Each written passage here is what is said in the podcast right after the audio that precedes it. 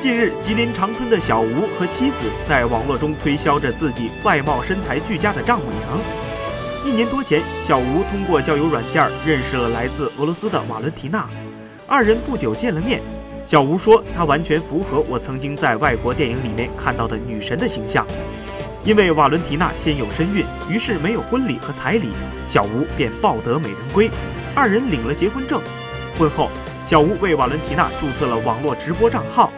因为有颜值和绘画才华，他很快拥有了二十多万粉丝。瓦伦提娜还在网络直播中为妈妈征婚，想让她来中国安度晚年。